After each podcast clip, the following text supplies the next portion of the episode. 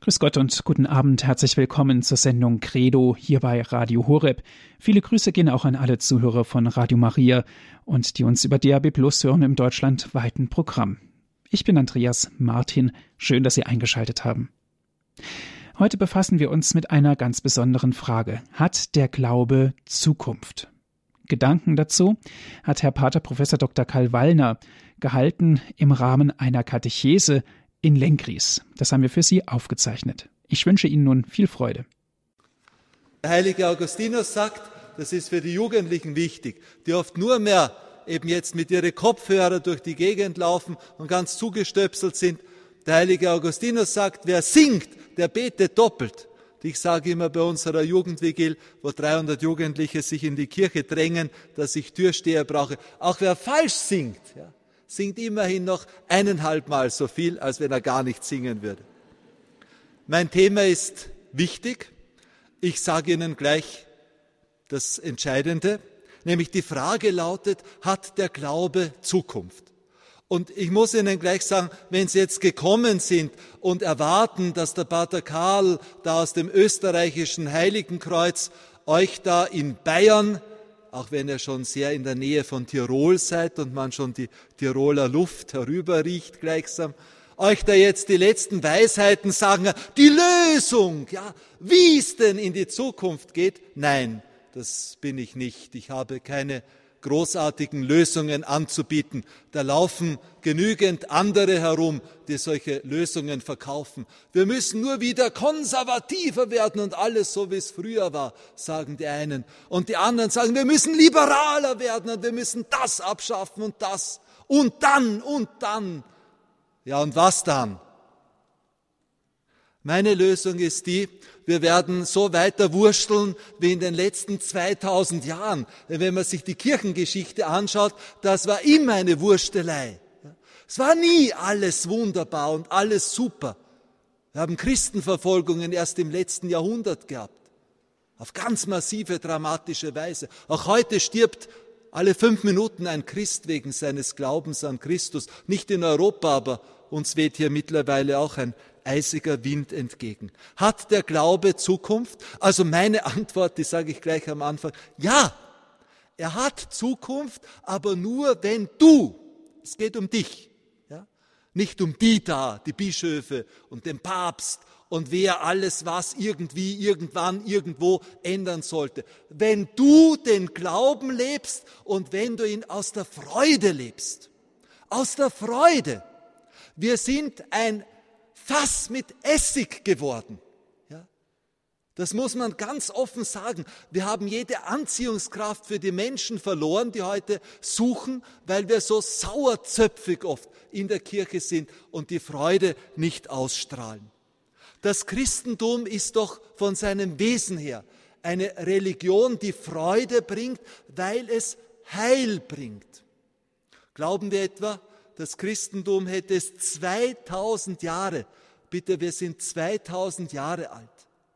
Das Christentum hätte es 2000 Jahre durch die Geschichte geschafft, wenn wir irgendetwas Masochistisches oder Sadistisches verkünden würden, das den Leuten Lebensfreude, Lebensqualität, Heil wegnimmt?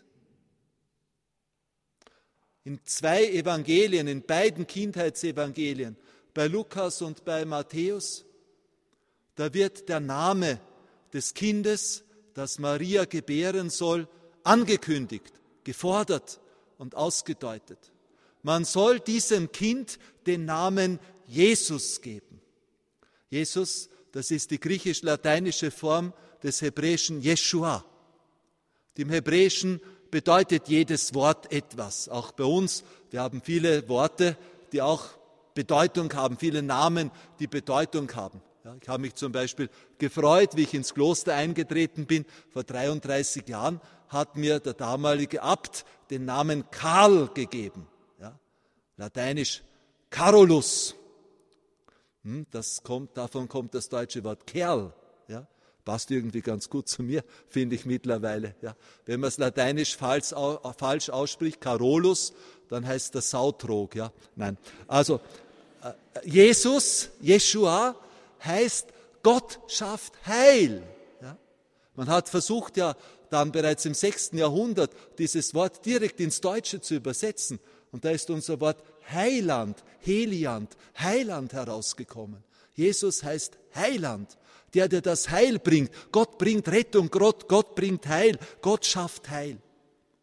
Und das Christentum ist deshalb so explosionsartig in die Geschichte hinausgezogen. Ich meine, bitte, wenn man gefragt hätte am Pfingsttag, ja, nicht, hat dieser Glaube Zukunft? Da waren es gerade mal die elf Apostel, als Zwölften hatten sie den Matthias dazu gewählt. Und dann zwar die Explosion mit Pfingsten wo Tausende sich bereits taufen lassen nach der Herabkunft des Heiligen Geistes. Aber hätte man geglaubt, dass es dieses Häuflein von Menschen, die an Jesus, den gekreuzigten und auferstandenen glauben, dass die es schaffen, dass heute zwei Milliarden Menschen an diesen Jesus Christus glauben? Das Christentum ist der größte, ist die größte Religion dieses Planeten. Von den zwei Milliarden 1,2 Milliarden dann Katholiken. Der größte Teil heute, der allerdings wächst, das sind die Freikirchen, die den Glauben intensiv leben, auch an die Wirkkraft Gottes. Das Christentum Christus bringt Heil. Es ist ein Gott, der rettet. Die Juden haben das sehr tief erfahren und wir lesen ja jeden Sonntag fast einen Brief eines Paradejuden vor, der ganz tief jetzt eben dieses Heil Christi erfahren hat, nämlich des Paulus, der ja Jude war durch und durch und als Pharisäer das Heil erwartete, indem er das Gesetz erfüllte, die Gebote erfüllte und dann plötzlich begriffen hat, nicht ich muss mich selbst erlösen, indem ich die Gebote halte, sondern ich bin erlöst durch einen Gott, der nicht Gebote von mir fordert, sondern der sich für mich hingegeben hat. Das schönste Wort, das der Apostel Paulus gesprochen hat, geschrieben hat, steht im Galaterbrief. Nun aber lebe ich im Glauben an den Sohn Gottes, der mich geliebt und sich für mich hingegeben hat. Ein Gott, der mich geliebt und sich für mich hingegeben hat. Was war das für eine befreiende Botschaft, mit der dann diese junge Gemeinde hinausgezogen ist? In eine Welt, die freilich zutiefst heidnisch war die Juden haben sich schwer getan eben dann in ihrem Bekenntnis zu einem gekreuzigten Messias. Aber das Heidentum hat sich sehr schnell jetzt eben für Christus geöffnet. Auch da waren große Heilserwartungen. Die Heiden hatten dämonische Gottesbilder. Man hat diese Götter, Zeus, Jupiter, Hera, Diana, Artemis und wie sie alle geheißen haben, man hat diese Götter nicht geliebt, man hat sie gefürchtet. Eine Gottesliebe gibt es im Heidentum nicht. Wir haben noch die großen Tempel stehen in Griechenland, in der Türkei, in Sizilien. Die Tempel, die den verschiedenen Göttern geweiht waren, denen man seine Pflichten gegenüber erfüllen muss. Das Wort Religion kommt von relegere, das heißt eine kultische Pflicht erfüllen. Das heißt, du hast einen bestimmten Tag diesem oder jenem Gott deine Opfer darbringen müssen oder Prozessionen halten müssen oder das Haus säubern müssen oder diese Feste haben. Und wenn du das nicht gemacht hast, ja, dann hat man fürchten müssen, dass sich die Götter an einem rächen. Ja? Rächen. Man hat den Göttern Opfer dargebracht. Auf Griechisch heißen die Hilasmos.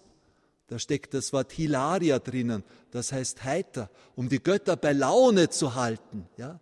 Das waren dämonische Gottesvorstellungen, die man da hatte. Und plötzlich kam das Christentum und verkündete einen Gott, der die Liebe ist, der die Agape ist. Ja. Agape als Hingabeliebe. Heute ist aus unserer Agape ist das Liebdauerbrötchen essen nach besonderen Festgottesdiensten draus geworden, das Liebesmahl. Aber Agape heißt die Liebe, die hingebende Liebe. Gott ist die Agape, heißt es im ersten Johannesbrief im vierten Kapitel. Das Christentum ist eine Religion des Heiles und wenn es als solches wieder begriffen wird, hat es Zukunft. Es verkündet ja ewiges Heil. Ewiges Heil. Wir sind eine eschatologische Religion. Eine Religion, die ein letztes verkündet, ein großes Ziel, die den Menschen sagt, Du kannst alles versuchen in diesem Leben, um dieses Vakuum in dir zuzuschütten. Dieses Loch, das wir uns in uns drinnen haben. Dieses Loch, das nach Glück strebt, nach Erfüllung, nach Freude. Übrigens, das Christentum ist eine sehr weltbejahende Religion. Es sagt ja auch, du darfst dich freuen, du darfst genießen. Ich habe den Landfrauen gerade in Rosenheim einen Vortrag gehalten mit dem Titel Glaubenslust statt Lebensfrust. Ja. Und das war in einer sehr interessanten Atmosphäre, weil die saßen da in dieser Kongresshalle nicht und haben gegessen, während ich geredet habe. Das hat super gepasst, ja, weil Jesus hat auch dauernd gegessen im Evangelium, hat Brote vermehrt, hat uns das wichtigste Sakrament in Gestalt eines Mahles gegeben hat sein erstes Wunder bei der Hochzeit zu Kana gewirkt, wo denen der Wein ausgegangen war, weil die Jünger Jesu auch eingeladen waren. Also auf jeden Fall dieser Gott, der verbietet uns nicht die irdische Freude, aber er schenkt uns ein größeres Ziel, eine eskatologische Religion, eine Religion, die auf das letzte Heil ausgerichtet ist. Das Fest aller Feste, das wir Christen deshalb feiern, ist nicht Weihnachten. Da geht's erst los da wird das Christkind geboren. Liebe Firmlinge, ja, liebe Jugendliche, die ihr da seid, ja, der erschütterndste Satz, den ich als Pfarrer habe hören müssen immer von den Kindern war, wie sie dann gekommen sind und gesagt haben, Pater Karl, ich weiß schon, dass es das Christkind nicht gibt. Ja. Ah, natürlich, das Christkind, wie es den Christbaum aufputzt und dann mit dem Glocker läutet, dass alle dann reinkommen. So, liebe Kinder, das wisst ihr schon, das gibt's wirklich nicht. Ja. Sind Kinder da? Will ich nicht entmythologisieren. Ja. Aber das wisst ihr schon alle. Ja. Also damit da niemand schockiert ist. Ja. Aber Weihnachten ist das Fest des Christkindes, Christus, der als Kind geboren ist. Ja, man muss das heute immer wieder sagen, ja. Auf Facebook bin ich so einer Gruppe beigetreten, ja. Schießt den Weihnachtsmann ab, ja. Oder so irgendwie heißt diese Gruppe. Oder raus mit dem Weihnachtsmann, ja. Weil wenn wir unser Christentum nicht mehr verstehen, ja, dann kommen diese Hampelmänner aus Amerika, ja, von der Coca-Cola-Werbung, ja. Und die machen dann sich breit in unseren Vorstellungen. So wie Halloween, ja. Da wo wir Christen das Gebet für die Verstorbenen, jetzt eben kommt dann dieser Geisterklamauk da aus dieser infantilen amerikanischen Gesellschaft rüber. Obwohl einige Amerikaner sind mir ganz sympathisch. Nichts grundsätzlich gegen die Amerikaner. Okay, weiter. Also, wir sind eine Religion des letzten Zieles. Ja? Eine eschatologische Religion. Unser Ziel ist im Himmel. Nicht? Als Kind habe ich, das habe ich auch schon hunderte Male bei Predigten, habe ich das schon erwähnt, weil mir das sehr geholfen hat als Kind. Ich bin, war eine Zeit dann ziemlich weg vom lieben Gott. Aber im Kindergarten, da hatten wir geistliche Schwestern, Hedwigs Schwestern. Das war wunderbar. Die haben immer mit uns gebetet und dann haben wir so Bibelgeschichten gespielt und auch Gebetlein gelernt. Ja. Und ein Gebetlein war, in den Himmel will ich kommen. Fest habe ich mir's vorgenommen. Mag es kosten, was es will. Für den Himmel ist mir nichts zu viel. Irgendwie ist dieses Gebet in mir ganz tief als Kind drinnen hängen geblieben. Weshalb ich bei den Omas und Opas, bei den Mamas und Papas, die hier sind, sehr dafür plädieren möchte, dass ihr euren Kindern gute, merkbare kleine Gebete beibringt. Aber schaut dann bitte auch, wenn sie erwachsen werden, das sind dann die Firmlinge, dass sie dann auch im Verstehen mitwachsen denn ich habe das auch schon hundertmal erzählt, wie ich als Kind eben auch so meine Gebetlein gelernt habe und mit 14 erst draufgekommen bin, dass wir im Vater unser nicht darum beten, dass wir einem gewissen Schuldi gern vergeben. Ja, ich hatte die Vorstellung, da gibt es einen Schuldi und dem vergeben wir gern. Ja, nicht? Also die Kindergebete sind oft sehr unreflektiert und müssen erwachsen werden. Ja, da müssen wir mitwachsen einfach. Nicht? Sie kennen vielleicht auch den Witz, ich weiß nicht, ob es ein Witz ist oder vielleicht hat sich ja wirklich so ereignet, wo der kleine Franzi betet am Abend vorm Schlafengehen ganz brav, müde bin ich, Känguru, schließe froh die Augen zu. Ja, und die Mama hört das und sagt, du Franzi, das heißt nicht, äh, das heißt nicht Känguru, sondern das heißt müde bin ich, geh zur Ruhe. Gut, also der kleine Franzi ganz folgsam, nicht, also fang noch einmal an. Müde bin ich, geh zur Ruhe. Mama, was ist denn ein Geh zur Ruhe? Ja? Also dieses Erwachsenwerden im Glauben, das ist auch ganz wichtig ja, für euch Firmlinge, dass man kapiert, wenn wir, das fängt bei vielen Sachen an, wenn wir sagen, Vater unser im Himmel, ja, da meinen wir nicht, dass der liebe Gott da irgendwo auf einem Stern draußen herumsitzt oder was. Der Himmel, das ist die Welt der Transzendenz, der Gegenwart Gottes und so weiter und so fort. Und die Kirche, das Christentum verkündet ewiges Heil. Ostern ist das Fest aller Feste. Halleluja! Job, lobet und preiset Jahwe, unseren Gott, der uns nicht im Tod lässt, sondern uns ewiges Leben schenkt.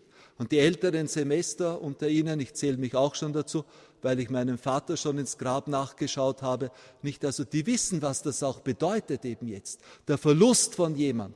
Ja. Die Niederlage, die niemandem erspart bleibt. Ja.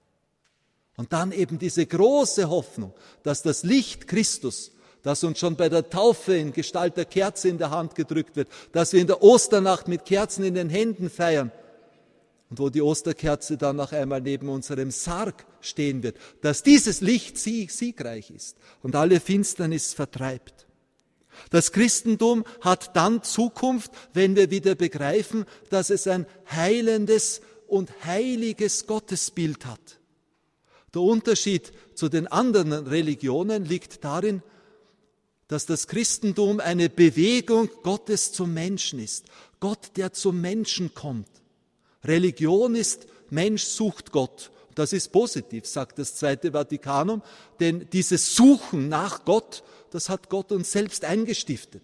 Das ist eine Gabe Gottes, des Schöpfers. Religiös sein ist schon ein Geschenk Gottes. Ja. Deshalb haben wir Hochachtung vor den anderen Religionen und können auch sagen, dass alle Religionen Wahres und Heiliges enthalten.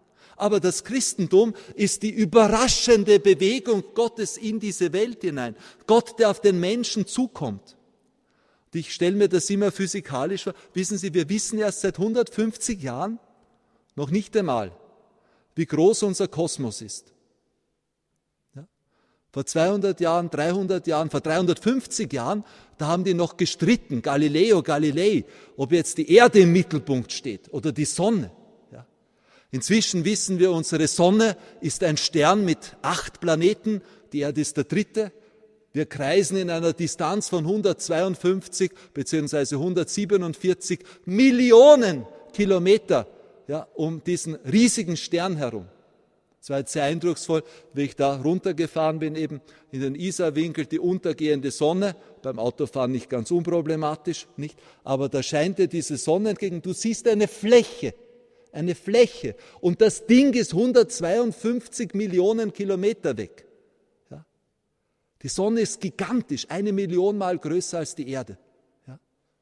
Und doch ist dieser unser Stern, unsere Sonne, nicht nur einer von 50 Milliarden anderen Sonnen, die es in unserer Galaxie gibt, die den schönen Namen Milchstraße hat. Ne? Darum ist auf dem Milky Way, ja, diese Sterne sind da oben, nicht? Milchstraße. Ich habe vor kurzem erst gelesen, dass wir in dieser Milchstraße, also in unserer Galaxie, nur ungefähr 20 Millionen Sterne sehen können. Es gibt aber Milliarden in unserer Galaxie. Und wir sehen die anderen Galaxien draußen. Gibt es geschätzte 70 Milliarden Galaxien noch. Ja?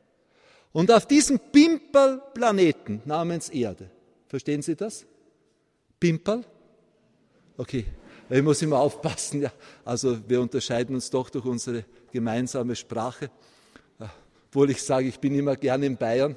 Ja, da zitiere ich immer den äh, Bruno Kreisky österreichischer Bundeskanzler den 1970er Jahren, der den Karl-Valentin-Preis bekommen hat für einen super Ausspruch, den er gemacht hat. Er hat nämlich gesagt, ich gehe so gern nach Bayern auf Urlaub, da bin ich nicht mehr ganz in Österreich und noch nicht ganz in Deutschland. und ich betrachte das als Ehre, dass ich von meinem, ich bin gebürtiger Wiener, dass ich von meinem Akzent manchmal für einen Bayern gehalten werde. Ja, also auf jeden Fall, was wollte ich eigentlich sagen? Ja, also Christentum ist diese Bewegung Gottes zum Menschen hinein. Ja, da steht schon im Alten Testament, wo ist eine Nation, die an Gott so nahe ist, wie unser Gott uns nahe ist. Liebe Gläubige, seid euch bewusst, was das für ein Wahnsinn auch philosophisch gesehen ist in eine Kirche zu gehen, eine Kniebeuge zu machen, weil wir glauben, dass im Tabernakel Gott gegenwärtig ist. Was das für ein Wahnsinn ist, philosophisch gesehen, zur heiligen Kommunion zu gehen und zu glauben, du wirst ja auch gefragt, der Leib Christi, und du antwortest dann hebräisch, ja, damit der liebe Gott nur Ja versteht. Na, der versteht's eh. Ja. Du antwortest dann hebräisch, Amen, ich glaube, so ist es, dass Gott in dir sein möchte, in dir, du sterbliches Wesen, mit deinen 80, 90, 100 Kilo Lebendgewicht und deinen 70, 80, 90, 100 Jahren, die du da sein kannst. Das ist doch ein Unglaubliches, was wir da glauben. Und es ist heilsam? Weil es uns in unserer Weltverfallenheit, in unserer Endlichkeit jetzt eben herausreißt und uns die Botschaft eines liebenden, weltinteressierten, an dir interessierten Gottes bringt. Das ist christlicher Glaube.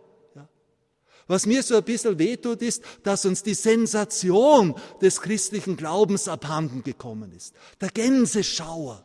Ja? weil wir auch vielleicht die Glaubenswahrheiten zu wenig eben jetzt reflektieren.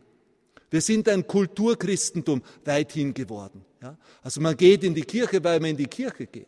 Ja? Aber man reflektiert nicht wirklich über das Sensationelle des christlichen Glaubens. Ja? Ich hatte am 14. September das erste, ich bin in Heiligenkreuz ja für die Öffentlichkeitsarbeit auch zuständig. Und mein Mitbruder, der Pater Johannes Paul, der mir da geholfen hat, der ist jetzt äh, außerhalb des Klosters in einer unserer Pfarren. Heute jetzt derzeit übrigens unser österreichischer Olympiakaplan. Der Pater Johannes Paul macht das sehr gut, er segnet sehr gut. Wir Österreicher gewinnen, seit der da mit ist in Sochi, eine Medaille nach der anderen. Ja, also macht das wirklich gut. Äh, und äh, jetzt bin ich ganz allein aber in der Öffentlichkeitsarbeit. Und es sind ja, unsere, die Klöster sind ja wahnsinnig attraktiv. Die kommen ja nicht nur nach Heiligenkreuz, weil wir da mit der CD berühmt sind und so weiter, sondern Kloster ist einfach interessant. Ja? Wir sind ein Ort, der ganz anders ist. Nicht? Sie haben heute diese 0815 Einheitswelt. Sie haben, wenn Sie in jede Kleinstadt fahren, haben Sie dort den Aldi, dann haben Sie den, den Lidl, dann haben Sie äh, Kick, dann haben Sie DM, immer dasselbe. Ja? Burger King, McDonalds, ja, alles so 0815 Einheitsbrei. Nicht? Und dann mein Kloster Heiligenkreuz, eine Sensation natürlich, seit 1133, Mittelalter, Barock, nicht? Junge Mönche, nicht? Deshalb sind dauernd Journalisten da. Und da hatte ich das erste Mal aber ein chinesisches Fernsehteam da. Die sind eigentlich gekommen wegen unserer Klostercremeschnitte. Wenn Sie mal in Heiligenkreuz vorbeikommen, kleine Werbeansage, unbedingt den Klostergasthof auch besuchen. Ja, die Klostercremeschnitte ist wirklich toll. Ja, okay. Äh, aber dann bin ich mit denen im Gasthaus gesessen, nicht? Und das war so eine fesche Moderatorin und ein fescher Moderator, Chinese, mit einem großen Team, nicht? Und dann habe ich gesagt, das ist aber zu wenig, ja, schaut's mich an, daneben ist das Kloster. Wir können da jetzt nicht nur den Pater Karl beim Klostercremeschnitten essen filmen, ich zeige euch das Kloster. Ne? Dann sind wir durchs Kloster gelaufen und diese Chinesen, offensichtlich ja ohne jede Religion, nicht? Also dann habe ich denen vor dem Kreuz erklärt, was das bedeutet, dass Jesus für uns gestorben ist. Und die sind so gestanden, oh, oh, oh, ja, über Architektur und auch über die Glaubensinhalte, ja. Und dann am Schluss, es war der 14. September, unser Kreuzerhörungsfest am Vormittag, da hat Pater Simeon, unser Kantor, der hat dann auf der Orgel noch geprobt, dann hat er extra für die gespielt, dann waren alle in Tränen aufgelöst. Und die Moderatorin hat regelrecht hyperventiliert. Oh, oh, that's great, that's beautiful, oh, that's amazing. Ja? Da habe ich mir wieder gedacht, nicht, also Menschen, die, die, die Sensation ja, von dem Ganzen kennenlernen. Ja. Bei uns ist das alles so, das haben wir in Österreich auch, nicht? Wie wir, also bei uns die Klöster zum Beispiel. Wir haben alle 50 Kilometer haben wir in Österreich ein altes Stift. Ja. Und das gehört einfach dazu. Papst Benedikt hat selber gesagt, Österreich ist Klösterreich ist okay. Deshalb fällt uns die Sensation, was das bedeutet, ein Kloster zu haben, ja, wo Menschen sind, junge Menschen, die beten, die sich ganz Gott schenken, wie wir 1988 im Ruhrgebiet unsere Neugründung gemacht haben. Ja. Da sind die Leute, und das tun sie heute noch, von weit und breit gekommen, um dort beim Chorgebet dabei zu sein, weil das als Sensation empfunden worden ist. Und das brauchen wir, um in die Zukunft zu kommen, die Sensation des christlichen Glaubens an sich wieder zu begreifen. dass hier etwas einzigartig Sensationelles, Therapeutisches, Heilsames uns vom Gottesbild her verkündet wird. Ein Gott, der die Liebe ist, und das Zeichen des Kreuzes müssen wir auch wieder lesen lernen, denn eine größere Liebe hat niemand, wer sein Leben hingibt für seinen Nächsten, für seine Freunde. Und der, der da sein Leben hingegeben hat, ist niemand anderer als Gottes Sohn selbst. Für uns, für alle, für dich, für mich. Ich lebe im Glauben an den Sohn Gottes, der mich geliebt und sich für mich hingegeben hat. Weiß nicht, wie es Ihnen geht. Also ich habe manchmal natürlich Phasen der Einsamkeit. Ja? Und so Phasen, wo man sich denkt, mein Gott, na, niemand liebt mich. Ja? Ich bekomme das ein bisschen mit, weil ja auch Ehepaare zu mir beichten kommen oder in die geistliche Begleitung, dass die Ehe oft auch keine Therapie ist gegen solche Gefühle der Einsamkeit. Ja, und dass einem die nie erspart bleiben können. Und dann ist immer dieser Gedanke, aber du, mein Gott, bist für mich da.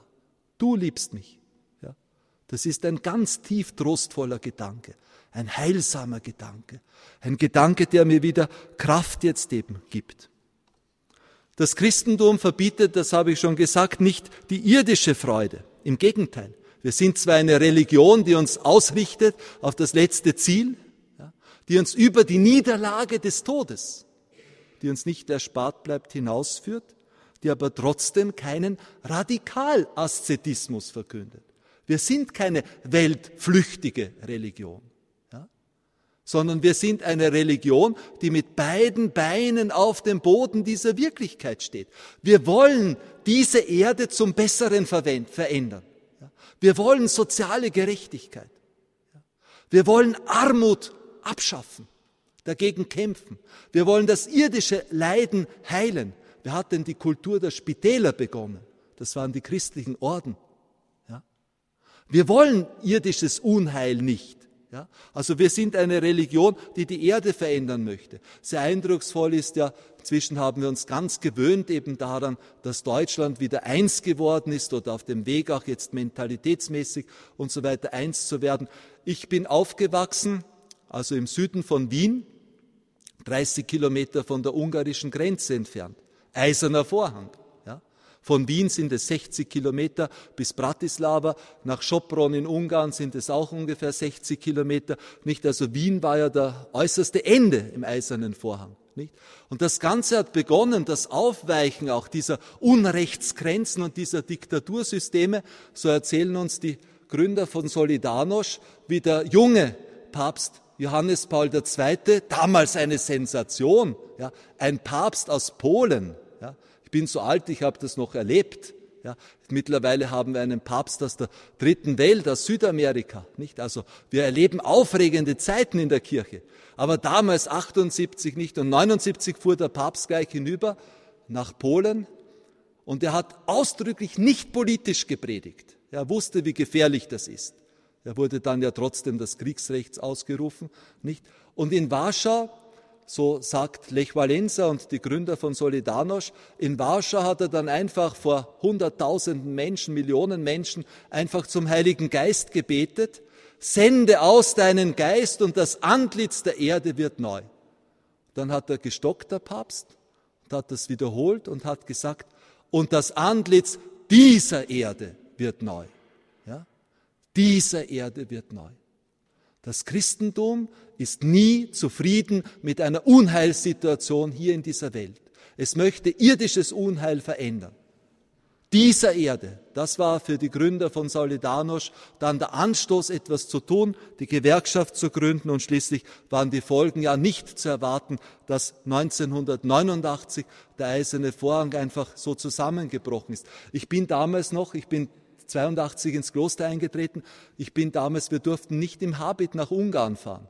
Wir sind geheim rübergefahren. Wir haben den Mitbrüdern, die dort im Untergrund waren, haben wir Zigaretten und alles Mögliche gebracht. Nicht nur Zigaretten, ja, aber das auch, ja. Ah, dürfen wir auch rauchen dort, die Zisterzinsen. Also auf jeden Fall, da sind wir rübergefahren und haben denen geholfen. Das war abenteuerlich, ja. Oder wie ich dann durch Tschechien, also auf jeden Fall. Also, das Christentum ist eine Religion der Weltveränderung. Ich möchte Ihnen sagen, wenn wir über die Zukunft des Christentums nachdenken, dass ja das Problem vor allem ein europäisches ist. Ja. So schlecht geht es der Kirche nicht. Ja. Wenn Sie mal in die dritte Welt kommen, ich durfte da schon ein bisschen sein, bei Primizen von meinen Studenten, etwa in Nigeria, Abt Maximilian, mein Abt war gerade in, auf den Philippinen und in Vietnam. Die Kirche boomt überall. Auch die Statistik ist eindeutig. Vor 100 Jahren gab es 266 Millionen Katholiken. Ja? Jetzt gibt es 1,2 Milliarden Katholiken. Ja? Allerdings vor 100 Jahren lebten 200 Millionen in Europa und Nordamerika und nur 66 Millionen auf dem restlichen Planeten. Von den jetzigen 1,2 Milliarden Katholiken leben nur mehr 350 Millionen in Europa und Nordamerika. Und Tendenz in Europa fallend. In Bayern, ihr haltet die Katholikenzahl auch nur deshalb, weil ihr einen großen Zuzug aus katholischen Ländern habt, weiß ich zufällig aus der Statistik. Ja? Da hat sich einfach viel geändert. Statistik für die Erzdiözese Wien, sehr interessant. Ein Priesterrat hat uns Kardinal Schönborn die Statistik gebracht. Ja? Also damit man auch sieht, was los ist, weil man immer gesagt hat, Priestermangel. Also in der Erzdiözese Wien haben wir keinen Priestermangel, Allerdings von den 1200 Priestern, die wir haben, ist nicht einmal mehr die Hälfte jetzt eben aus Österreich, ja, sondern die sind globalisiert. Aus Indien, aus Nigeria, aus Deutschland haben wir auch Gastarbeiter und wir sind nicht wie die Schweizer. Wir freuen uns, wenn welche kommen, ja auch zu uns, ja möchte ich nur sagen. Und wir dürfen ja auch nach Deutschland kommen und so weiter. Nicht da hat sich was geändert. Die Statistik sagt, 1350 Priester hat es in der Erzdiözese Wien 1972 gegeben. Ja. 2012 äh, hat es 1280 Priester gegeben, also ein Minus von 70 Priestern. In derselben Zeit aber ist die Zahl der Katholiken in der Erzdiözese Wien, der größten von Österreich, um 700.000 gesunken. Das ist die Realität, die wir haben. Wir haben Bezirke in Wien, wo nur mehr 38 Prozent katholisch sind und so weiter und so fort. Das könnte man jetzt eben fortsetzen. Wir haben in Europa ein Problem. Und dieses Problem ist nicht nur demografisch, nicht, das wirkt sich einfach auf die Mentalität aus. Wenn die Leute sehen, es kommen immer weniger in die Kirche und die Jugend zieht nicht und was weiß ich was, das drückt natürlich die Seele, wie wir es bei uns haben. Ja? Als Therapie, ich empfehle euch die dritte Welt. Ja? Unsere Nigerianer, wie die gekommen sind, nicht? Ich weiß, ich war Pfarrer acht Jahre, da weiß ich, also wenn eine Messe über eine Stunde ist, ja, das, das geht einfach nicht, ja. Äh, wie, wie unsere ersten nigerianischen Priester gekommen sind, die bei uns dann weiter studiert haben, ja, die, die waren, die waren entsetzt, ja, dass eine Messe so kurz sein kann. Und wenn ich, wie ich das dann in Nigeria erlebt habe, die Kirche, also das ist, das lebt, ja. Und zwei Stunden Sonntagsgottesdienst und die können gar nicht genug bekommen. Und rhythmisch und dynamisch und auch die Predigt ist nicht so, wie Papst Franziskus geschrieben hat. In seinem wunderbaren Schreiben Evangelii Gaudium hat nur einen Nachteil, hat 200 Seiten, ja. Also es ist ziemlich lang. Aber man merkt auch immer genau, was, was der Papst dann wirklich selber reingeschrieben hat. Ne? Da schreibt er über die Predigt, bin sicher, dass das bei einem Pfarrer sicher nicht der Fall ist, aber da schreibt er über die Predigt nicht. Also man hat manchmal das Gefühl, dass beide leiden. Ja? Der, der predigt und die, die zuhören müssen. Ne? Ja? Und das hast du aber in Nigeria nicht. Da ist immer ein Amen und Halleluja und das ist lebendig und so weiter und so fort. Ja? Das ist ja auch interessant, dass der Heilige Geist es gefügt hat, dass nach dem großen Theologenpapst, ja, unsere Hochschule die ich als Rektor leiten darf, ist nach Benedikt XVI. benannt. Und das ist eine große Aufgabe, weil ich sage euch was, wir dürfen stolz sein auf diesen Papst, einer der größten Intellektuellen der Neuzeit. Aber jetzt braucht die Kirche vor einem Jahr seine Erklärung, auch seine Ankündigung des Rücktritts, genau heute vor einem Jahr, die uns doch sehr schockiert hat. Wir in Heiligenkreuz waren ja mit ihm besonders verbunden. Er hat uns ja 2007 besucht und er hat dann noch am letzten Tag, am letzten Tag, ja, seiner Amtszeit, am 27. Februar, da hat er noch den Abt und mich in den Vatikan bestellt. Ja, draußen 200.000 Leute. Wir sind den herinnen herumgeirrt im schon leeren apostolischen Palast. Er wollte noch den Grundstein zum Ausbau unserer Hochschule segnen. Ja, also wir haben mit Papst Benedikt dem 16. haben wir einen größten Förderer verloren. Aber der Heilige Geist wollte es, nicht? Also, dass wir einen Papst bekommen, der die Dynamik eben jetzt der neuen Kirchen mitbringt. Und das brauchen wir. Die Statistik ist wieder sehr interessant. Ja? 1976 waren von der Gesamtheit der Christenheit sechs Prozent in den Freikirchen. Ich weiß nicht, ob Ihnen Freikirchen was sagt, ja, aber dort wird intensiv gebetet, es gibt keine Sakramente, alles sehr individuell, man lebt von der Bibel her und vor allem man glaubt an die Wirksamkeit Gottes. Ja. Es ist oft eine massive Ablehnung von einigen katholischen Punkten dort, aber auf der anderen Seite wieder, also sehr schön, diese Hingabe an Jesus, Übergabe des Lebens und so weiter, das wird dort sehr intensiv gelebt, auch moralisch sehr hochstehend, weil sie die Bibel einfach ernst nehmen. Ja? Sechs Prozent waren es 1976, jetzt sind es bereits 26 Prozent. Also von der Gesamtchristenheit ja, sind 26 Prozent bereits in diesen Freikirchen, in den Pentecostals. Vor allem in Südamerika, Mittelamerika, aber auch in Amerika und vor allem in der dritten Welt und in Afrika.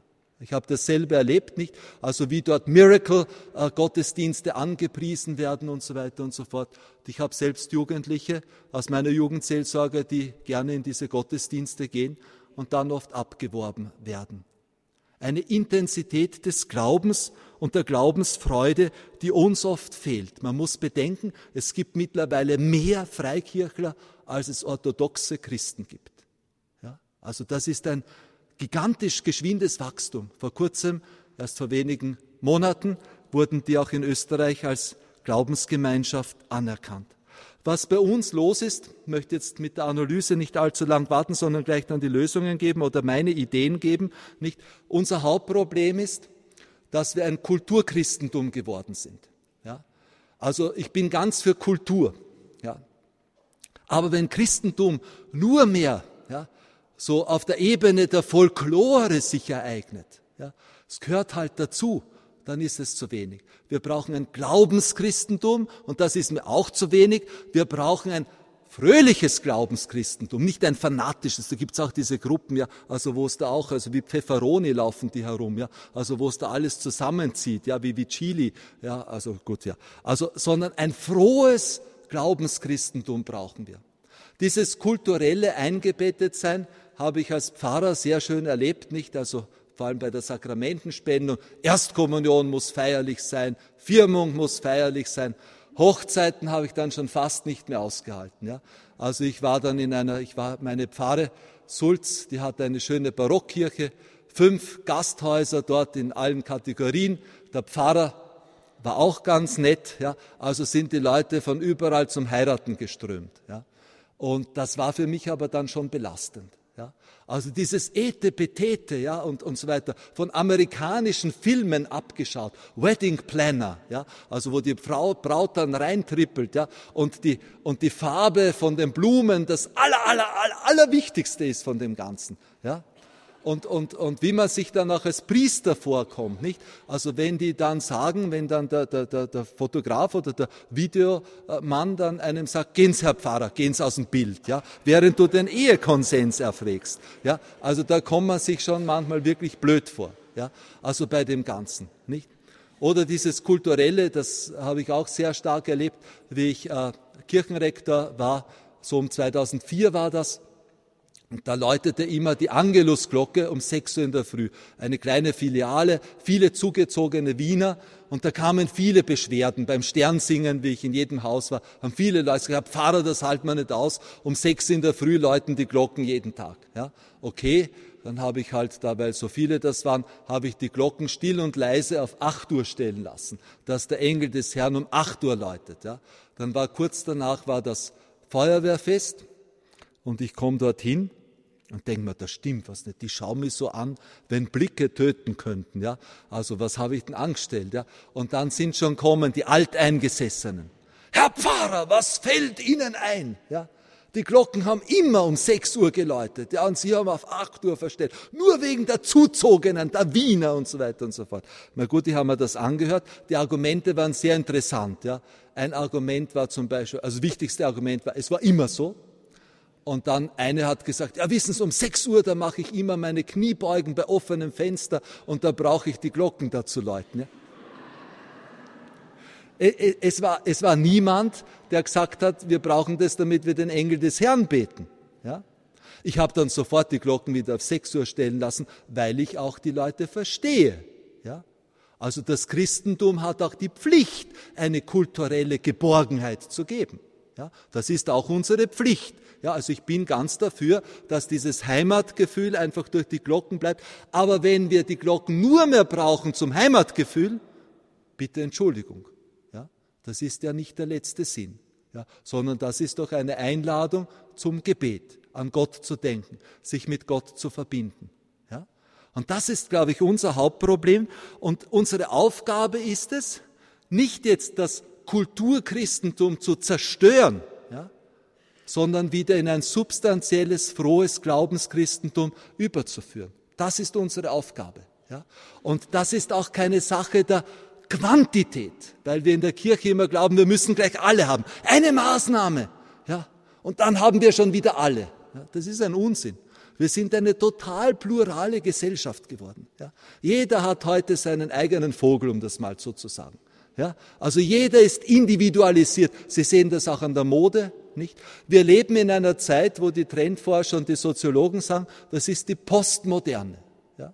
Der Postmoderne, jeder seine Kultur, jeder seine Frisur, jeder seine Mode und so weiter und so fort. Nicht? Also das Individualisieren ist das eigentliche Programm in dieser Welt geworden. Der Künstler der Postmoderne, ich weiß nicht, ob der ein Bayern hier auch bekannt ist. Das ist der Friedensreich Hundertwasser, ein Österreicher, der seine Häuser gebaut hat. Da ist ein bisschen was schief, ein bisschen was gerade, ein bisschen Fliesen, ein bisschen weiß, ein bisschen Blümchen mittendrin reingesetzt in die Mauer und so weiter und so fort. Und das ist so dieses Gefühl, das wir heute haben. Also jeder, der sich seinen eigenen Stil macht. Übrigens gibt es Untersuchungen auch, nicht? Also warum es so viele Tätowierungen heute gibt. Haben Sie sich das schon mal angeschaut? Ja, wenn sie ins Bad gehen bei den Jugendlichen. Ja, oder vielleicht haben sie die Probleme oder die Fragen auch von ihren Kindern oder Enkelkindern, ja, ob man sich nicht irgendwas rauftätowiert. Ja, vielleicht da im, im Bayernland hier nicht so. Aber ich war schockiert. Ich war im Sommer, war ich mit, also schockiert, ja. Ich, meine, ich nehme das zur Kenntnis, ja, das tut mir ja nicht weh, ob der sich jetzt da irgendwas darauf tätowieren lässt. Aber ich war im Sommer, war ich mit meinen Sportlern. Ich habe immer so eine Sportwoche. Da war ich in Wien im Stadionbad. Du siehst fast keine Jugendlichen ohne Tätowierungen, nicht? Und das ist auch so der Versuch, sich zu individualisieren, ja. Also ich möchte mich selber ausdrücken, ich möchte mich selber gleichsam identifizieren. Wir haben ein Problem heute, das muss ich auch sagen, und das möchte ich schon auch sagen. Wir sind in der Kirche viel zu sehr auf uns selbst fixiert. Ja? Also wir kreisen viel zu sehr um unsere Probleme und sehen viel zu wenig ja, die Probleme der anderen. Die Therapie dagegen, die uns der liebe Gott gegeben hat, ist der Papst Franziskus. Also der plötzlich durch einfache Gesten, nicht? Ich denke nur daran, wie der da in das Jugendgefängnis gegangen ist, nicht? Ganze Welt hat geschluckt, ja? Der Papst, nicht? Der ins Jugendgefängnis geht, der jugendlichen Straftätern die Füße wäscht, nicht? Wo nicht einmal die, die meisten waren gar nicht katholisch und so. Ja? Ein Zeichen dafür, nicht? Also, dass die Kirche da ist zum Dienen, Heil zu geben etwas nach außen zu geben, einen Sinn zu geben und nicht um sich selbst zu kreisen und dauernd eben jetzt nur seine eigenen Problemchen jetzt eben zu betrachten. Das ist eben sehr wichtig. Das oberste Ziel muss daher eben sein, in allen Bemühungen, dass die Menschen Gott als Heil erfahren und dass der Glaube für sie zur Freude wird. Was ich mir auch persönlich wünschen würde von meiner Kirche, äh, das ist jetzt ein Wunschkonzert Pater Karl, weil ich auch Sakramententheologie unterrichte und weil ich seit vielen, vielen Jahren Erstkommunionvorbereitung, Firmenunterricht halte. Das wäre, dass wir auch das Prinzip der Evaluierung in der Kirche einführen. Weißt du, das ist ein furchtbares Wort. Haben Sie das schon gehört? Evaluierung? Ja, evaluieren, ein grauenhaftes Wort. Ja, evaluieren. Wir müssen evaluieren. Ja, das heißt, du machst etwas und dann überprüfst du, ob es einen Wert hat, Valor, ob es was wert war, dass du das gemacht hast. Ja, also ich leite ja unsere Hochschule und ich muss für das Ministerium, aber auch für den Vatikan dauernd evaluieren. Ja, Also schauen, ob wirklich die Studenten dann die Bildung haben, die wir anstreben, ob sie diese Kompetenzen entwickeln, die wir da uns als Ziel gesetzt haben und so weiter und so fort. Da musst du Statistiken. Bitte, vielleicht sollten wir mal unsere Sakramentenpastoral evaluieren. Ja? Ich komme doch relativ viel herum. Ich darf auch seit zwei Jahren in der Erzdiözese Wien, hat mich der Kardinal zum Firmspender gemacht. Ich habe 495 Jugendliche voriges Jahr gefirmt. Ich weiß, wie viel Kraft in den Pfarren darauf geht, dass man Erstkommunionvorbereitung macht, Firmenunterricht. Wenn wir dann evaluieren würden, was bleibt über? Wie viel Gläubigkeit kommt dann raus? Ja? Vielleicht sollte man da mal dann überlegen, was zu machen. Ja? Immer mit der Perspektive, das ist mir wichtig, nicht Quantität zählt, sondern Qualität.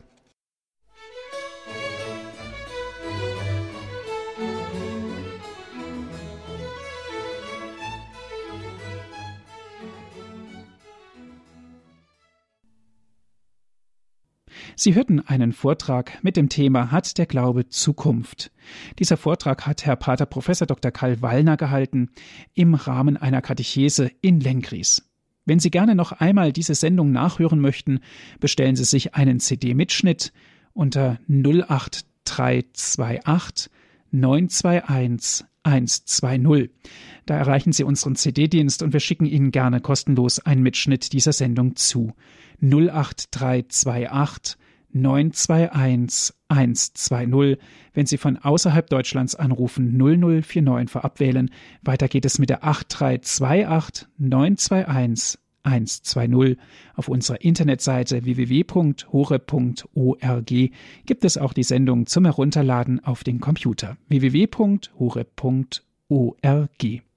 Ich darf mich von Ihnen verabschieden und bedanke mich sehr für Ihr Zuhören, wünsche Ihnen Gottes reichen Segen. Auf Wiederhören, Ihr Andreas Martin.